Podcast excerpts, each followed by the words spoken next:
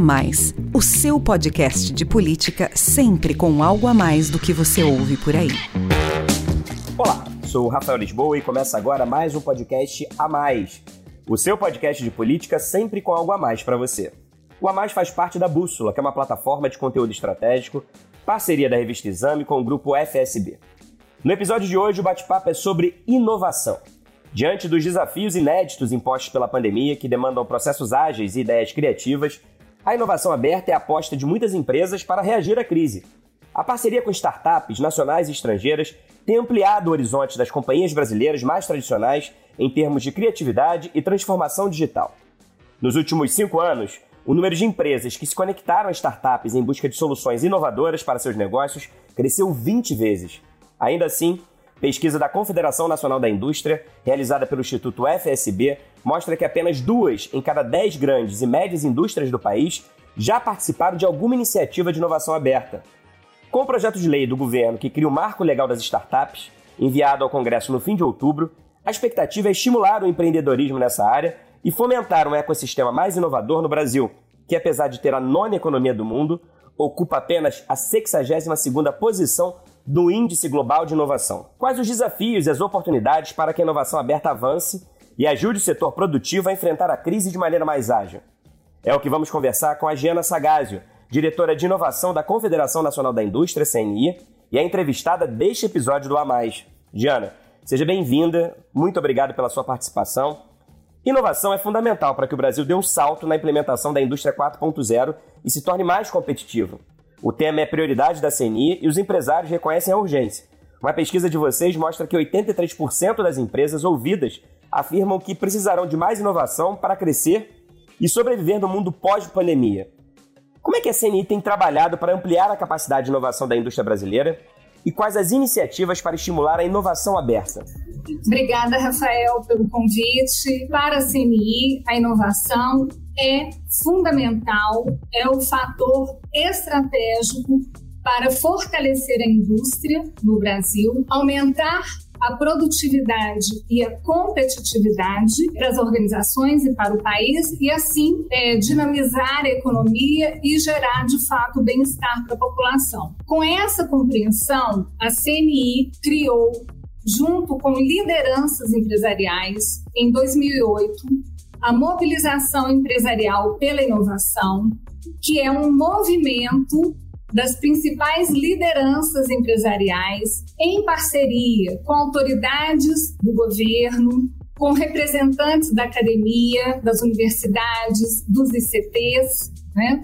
e com representantes tanto do executivo e do legislativo para impulsionar uma agenda de inovação para o país, uma agenda que, de fato, possa contribuir com o fortalecimento né, da ciência, da tecnologia e da inovação e impulsionar a nossa economia, entendendo que a inovação é o fator que gera é, desenvolvimento econômico e social para os países.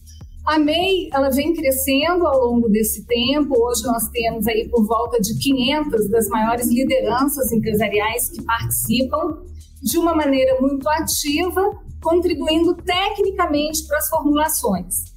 Então, os nossos objetivos, primeiramente, temos uma parceria com o governo para contribuir com propostas de políticas de inovação que sejam mais eficazes e que tragam resultados para o país, né?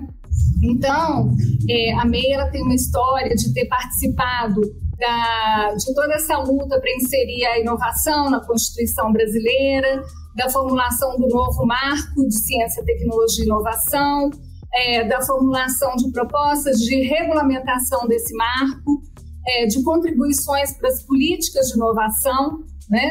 É, eu estou citando isso porque isso é um trabalho que a MEI se engaja bastante, mas também é, temos outros trabalhos igualmente importantes, como uma contribuição para o desenvolvimento de recursos humanos para inovação. Na MEI nós temos um GT de engenharia e educação STEAM, né, que é, são metodologias para estimular os jovens a seguirem nas carreiras de tecnologia e inovação. Nesse GT, a MEI fez uma proposta de modernização do ensino de engenharia entendendo que nós precisamos formar engenheiros e engenheiras para atuar nessa quarta revolução industrial, estarem preparados para esse mundo da inovação. Essa proposta, ela recebeu adesões, né, contribuições e da BENGE, da Secretaria de Educação Superior do MEC, a época, e do próprio Conselho Nacional de Educação. E hoje nós temos as novas diretrizes curriculares de engenharia que foram formuladas a partir da demanda, ou seja, das empresas que contratam né, os engenheiros e as engenheiras.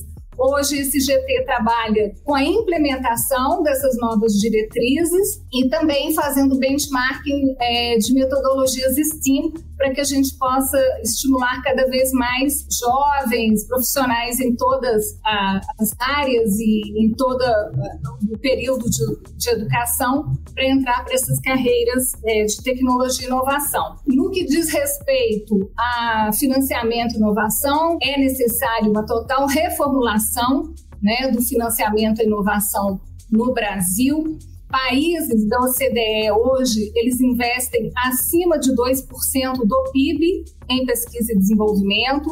Nós temos países como a Coreia e Israel que estão chegando a 5% do PIB e o Brasil está por volta de 1,26% do PIB, né?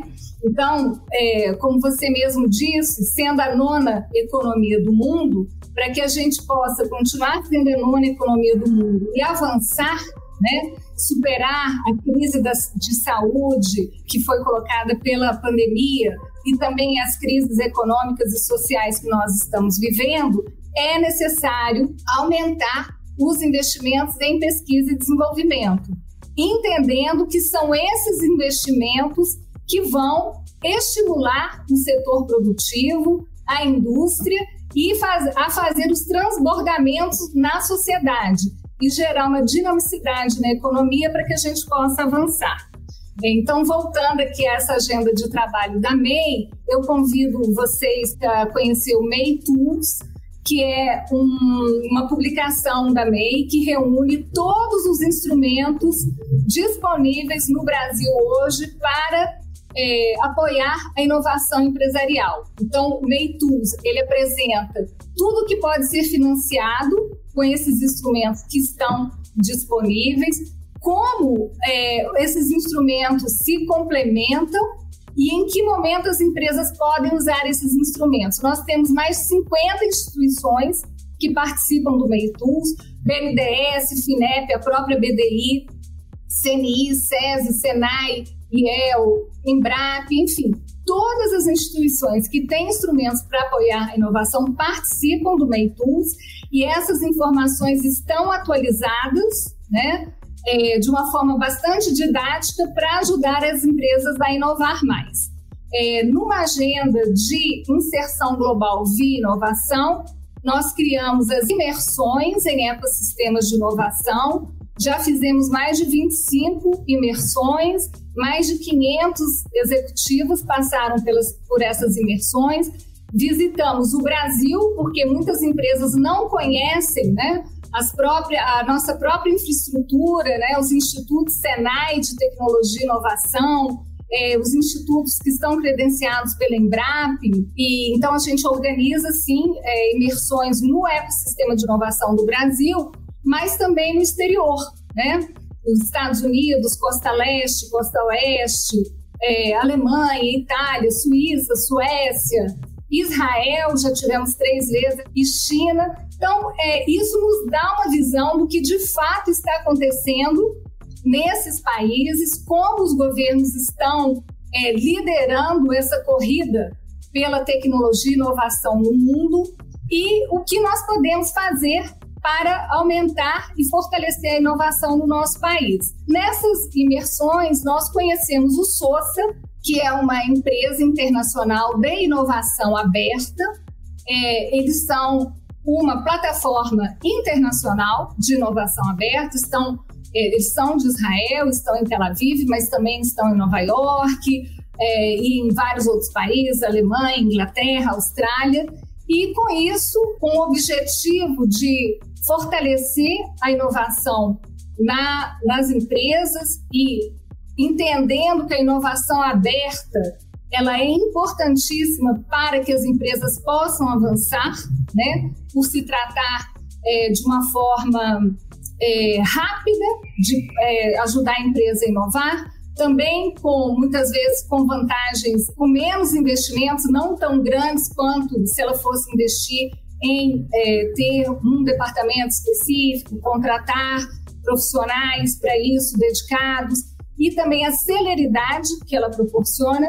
Nós fizemos essa parceria com o Sousa, então estamos desde o meio do ano atuando, operando conjuntamente, CNI Sousa, para apoiar as empresas com é, a inovação aberta.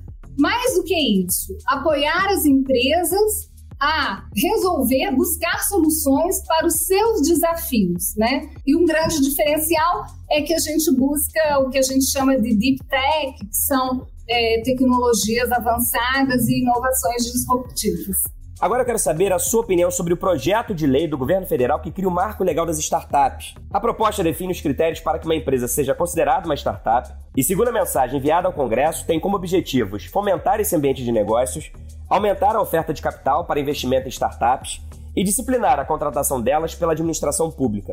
Qual que é o impacto dessa nova lei para a inovação no Brasil?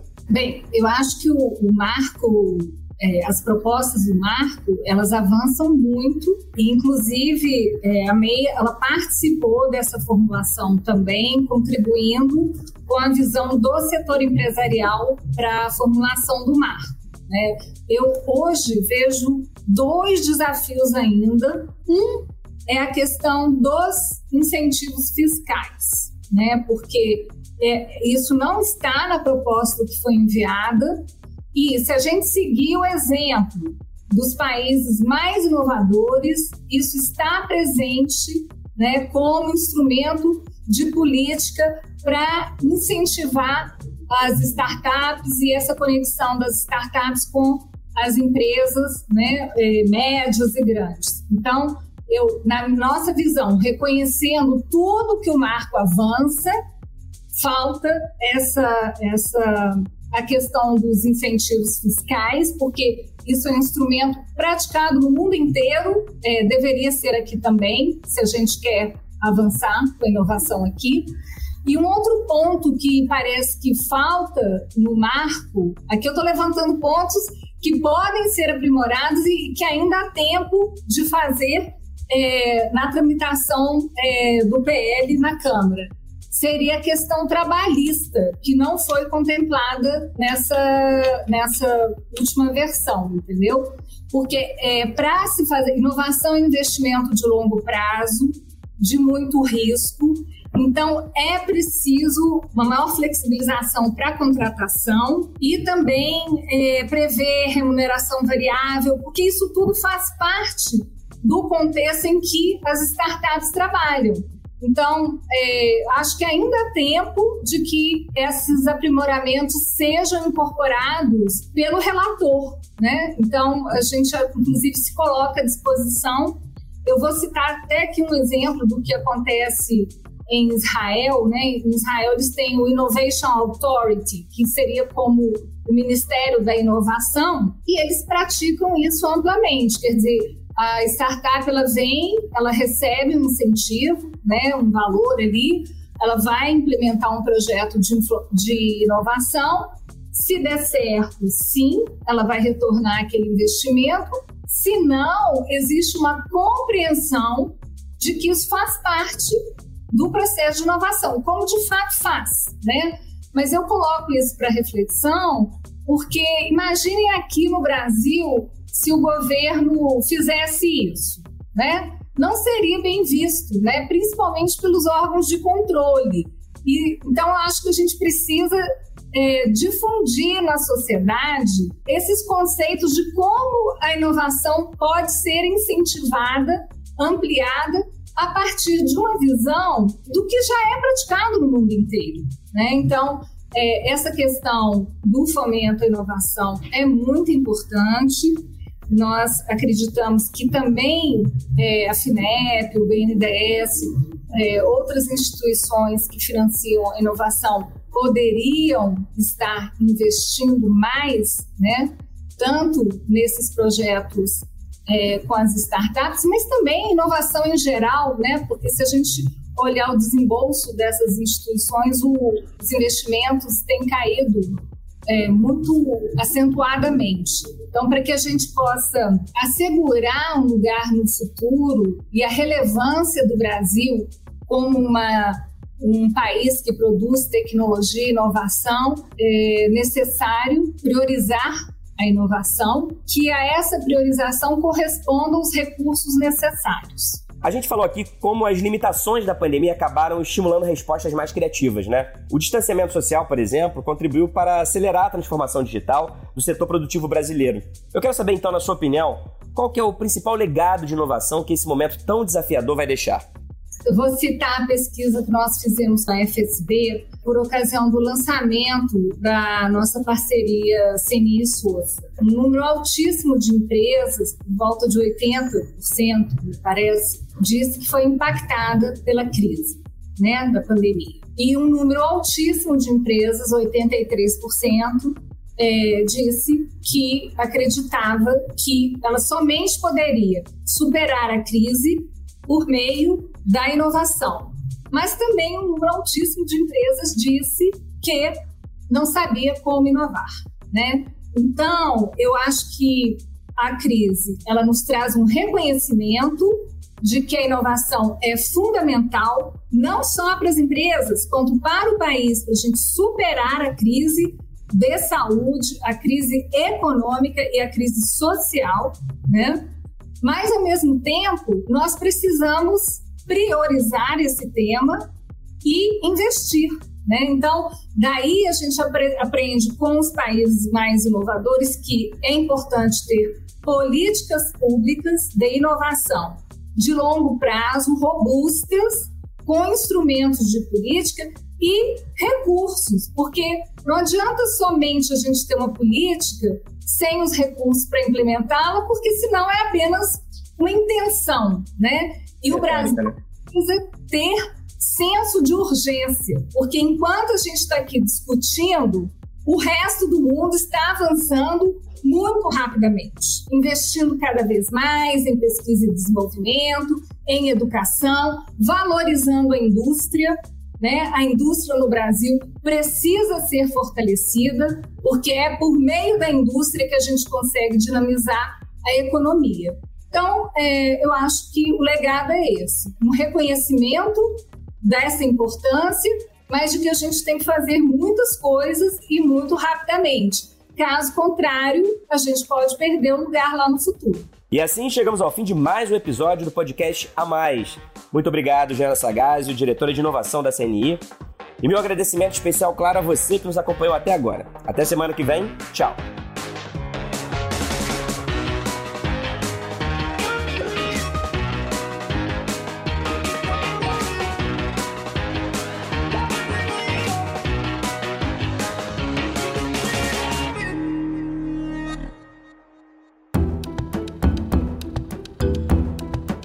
Edição Guilherme Baldi, este podcast faz parte da plataforma Bússola, um produto do grupo FSB.